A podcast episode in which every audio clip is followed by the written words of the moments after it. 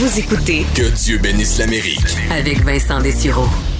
Alors, on se retrouve à 10 jours euh, de ce vote chez les Américains. Évidemment, euh, des points importants d'une campagne, c'est les débats. Le premier avait déçu tout le monde en étant euh, vraiment une cacophonie, une chicane. Vraiment, on disait, tout le monde s'entendait pour dire que le grand perdant, c'était le peuple américain.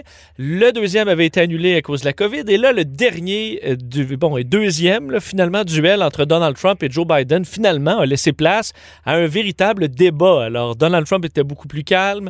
Ça a permis de d'aller un peu plus profondément, on pourrait dire, dans les sujets. Qui s'en tire, qui s'en est le mieux tir- tiré entre les deux candidats? Ben, analysons la semaine et particulièrement ce, ce dernier débat avec notre analyste Luc La Liberté. Bonjour Luc. Oui, bonjour Vincent. Euh, ça faisait quand même du bien à écouter. C'était plus facile à écouter pas mal que le premier qui était qui avait été pénible. Euh, on- euh, donc, ce que je peux comprendre de ça, Luc, c'est que Donald Trump, pour peut-être la première fois de la campagne, a écouté ses conseillers de, de- de- de se calmer et de laisser Joe Biden parler? Oui, puis je pense qu'il a fait, euh, il a tourné le fer dans la plaie pour ses conseillers qui auraient espéré que M. Trump les écoute beaucoup plus tôt que ça. Euh, imaginons, et bien sûr, euh, bien placé comme historien pour dire on ne réécrit jamais l'histoire, mais ima- imaginons un retour dans le temps avec un président qui se comporte de la façon dont il l'a fait hier, mais sur une longue période.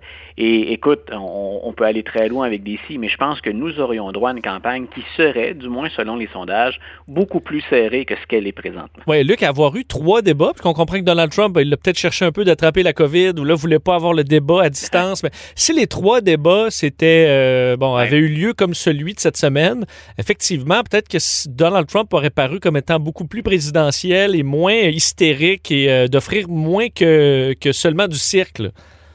Là. Voilà, puis hier, écoute, il y avait un contraste assez évident, là, même si, et, on parlera du, fond, mais sur la forme, euh, on avait un contraste assez évident entre les deux hommes. On a deux septuagénaires, on en a déjà parlé, on fait pas d'âgisme en disant que normalement, ben, l'âge finit par nous rattraper euh, sur un certain nombre d'angles, en tout cas. on, bénéficie d'une meilleure expérience, hein, d'une perspective plus large, mais je pense qu'au plan physique, il y a éventuellement des, manifestations de l'âge qui nous rattrapent. Donc, on, on a deux septuagénaires qui sont là. Et malgré ses beaux efforts hier, M. Biden avait l'air d'un homme vieillissant, puis d'un homme qui est amoindri. Pour tous ceux qui suivent la politique américaine, il y a un monde de différence entre le Joe Biden d'hier soir et celui qui sort de la Maison-Blanche avec Barack Obama en, en 2016. Le- c- cet homme-là assume le, poids des années. Est-ce que ça ferait un mauvais président? C'est pas ce qu'on dit. Au plan de l'image, donc on avait M. Biden qui, d'ailleurs, dans la dernière demi-heure du, débat, euh, peinait un petit peu plus. On le sentait un brin plus confus, moins sûr de lui, euh, petite baisse d'énergie. On l'a vu regarder sa montre à un moment donné, puis euh, je pense que dans la tête de plein de gens, ce que ça a eu comme impact, c'est il se demande combien de temps il doit toffer, hein, il doit durer en- encore. Donc, il y y a cet homme-là d'un côté, et de l'autre, je répète que je me concentre pas sur le fond, mais un homme qui est plus en contrôle, hein, il n'y a pas de débordement émotif, il a un comportement plus respectueux, mais un homme beaucoup plus énergique de l'autre côté, même en mode attaque, donc respectueux et mieux contrôlé, mais un homme qui semble déborder d'énergie. Et cet homme-là, il l'a souligné d'ailleurs, a survécu à la COVID. On peut se dire qu'il a eu bénéficié de soins qui ne sont pas accessibles à la majorité de la population, au commun des mortels, c'est une chose.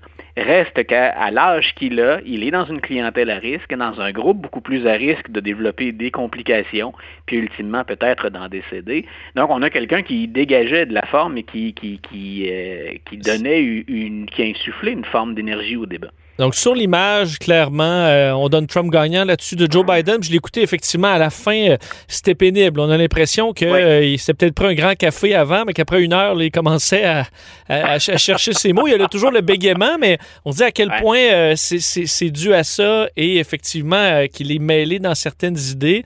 Euh, je, Ouais, te, voilà. je- je te demande, est-ce que c'était, parce que euh, c'est arrivé à la fin du débat là, de parler euh, du, du euh, de, de- bon des changements climatiques. Est-ce que c'était une erreur de Joe Biden de se lancer un peu trop clairement dans dire ben les énergies fossiles, là, il faut faire une transition pour éliminer ça. Tout de suite, Trump avait l'air de se, euh, de se licher les babines là, en, en Ouais. disant ben retenez ça la Pennsylvanie, retenez ça le Texas. Joe Biden veut se débarrasser de l'industrie pétrolière. Est-ce que c'était une belle occasion pour Joe Biden d'être flou et de, de sortir vraiment là, son côté politicien plutôt qu'être clair? Moi, je, moi, je pense que c'est- il a pris hier, quand il fait ça, M. Biden, il prend un risque qui est inutile. Euh, si on regardait pardon, si on regardait un match de hockey tous les deux, euh, il n'a pas besoin de forcer le jeu, M. Biden. Hein? C'est grosso modo keep it simple. Joue à l'intérieur de tes moyens. Désolé, garde ça simple. Et M. Biden, hier, quand il échappe cette phrase-là, ou qu'il s'exprime plus ou moins adroitement autour de ça, il fournit des munitions à l'adversaire. Puis en plus, il le fait à la fin d'un débat. Hein? Euh, je serais curieux, moi, quand on, écoute des, débats, puis qu'on survole ça du début à la fin, ou qu'on le demande aux auditeurs, aux gens qui étaient là, euh, on va se rappeler des phrases percutantes, parfois, ou de l'entrée en matière, puis on va se rappeler des punches de la fin, des conclusions, bien souvent. Est-ce qu'on se rappelle de tous les détails? Pas pour des gens comme nous qui euh, allons noter tout ça, puis qui en discutent le lendemain ou pour les jours qui suivent, mais pour des gens qui ont à se faire une idée, puis qui, qui font ça après la vaisselle ou après avoir couché les enfants, donc on, s'installe. Euh, c'était, le mauvais moment pour le sortir, puis je pense qu'il l'avait pas à le faire. Euh, les progressistes, ils ne sont pas bêtes dans la campagne actuelle, ils sont stratégiques comme les autres. Ils se sont déjà ralliés à Joe Biden. Ah ils ont très bien compris que c'était mieux d'avoir Joe Biden à la Maison-Blanche que Donald Trump. Pas que ceux qui s'inquiètent des changements climatiques euh, votent Trump d'aucune façon. Donc, c'est pas des, un vote que Joe Biden a besoin d'aller chercher du tout. Voilà. Voilà, donc c'est là où je dis, il n'y a pas besoin de, forcer le jeu. On le sait très bien, on n'est pas naïf. si jamais M. Biden est élu, au moment où il entre à la Maison-Blanche, ils vont revenir, les progressistes, demander leur dû. Hein, on va vouloir se prononcer sur euh, le chef de cabinet, sur des postes de secrétaire, sur des allocations budgétaires. Donc, on sait que M. Biden, il va avoir à gérer ces demandes-là. Puis les progressistes pourront dire avec raison, on a serré les coudes, on a joué en équipe, euh, mais on n'a pas fait ça dans le vide, on n'a pas fait ça pour rien.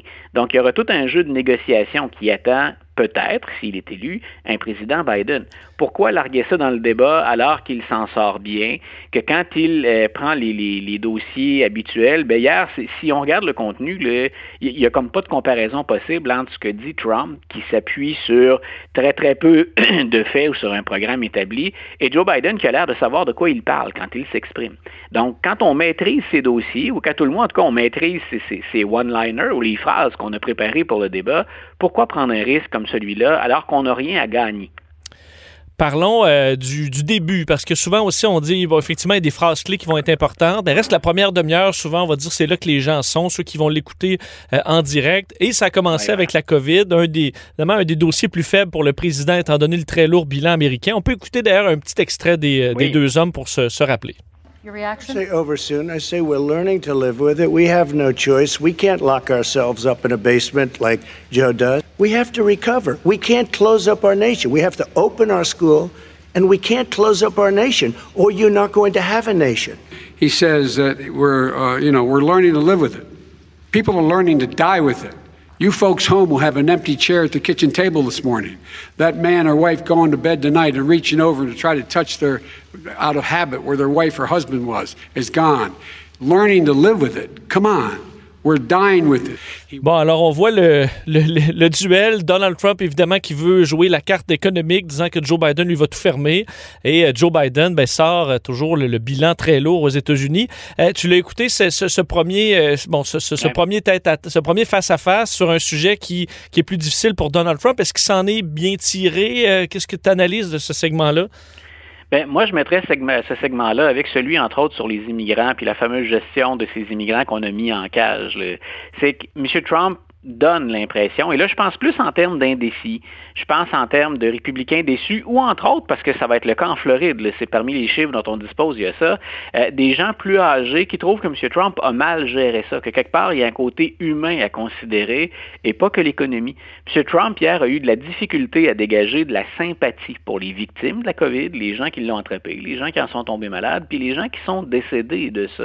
Tout comme il a eu beaucoup de difficultés à, à dégager une image un peu plus humaine pour le sort de ces immigrants, puis des jeunes immigrants qui sont maintenant séparés de leur famille, privés de leurs parents. Donc, si j'écoute cette réponse-là et que je pense à qui reste-t-il à convaincre et qu'est-ce qu'aurait perdu M. Trump qu'il doit récupérer si on se fie au sondage, puis si on se fie à ce qu'il avait en 2016, euh, moi je pense qu'il ne s'en sort pas bien.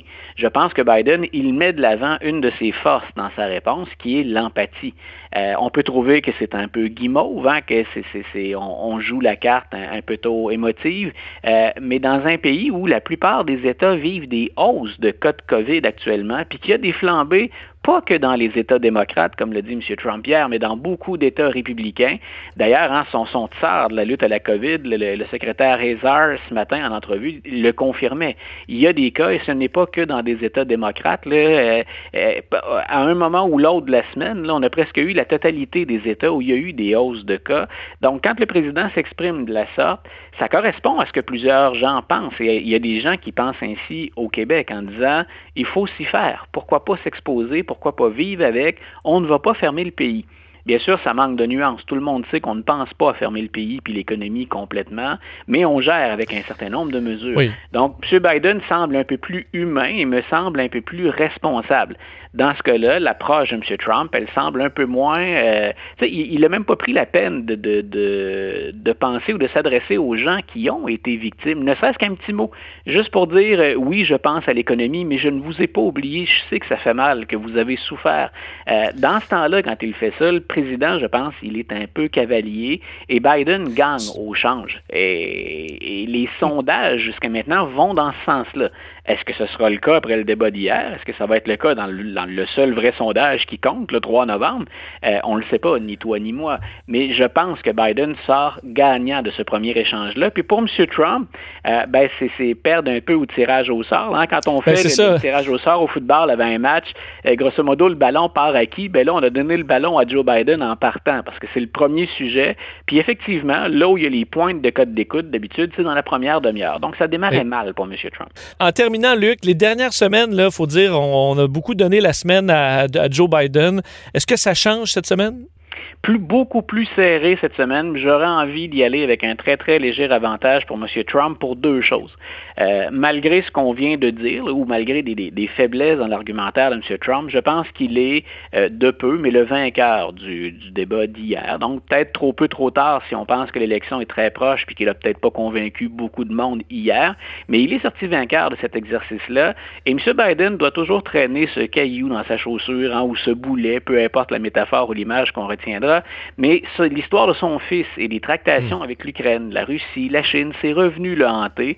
Donc, léger avantage Donald Trump cette semaine.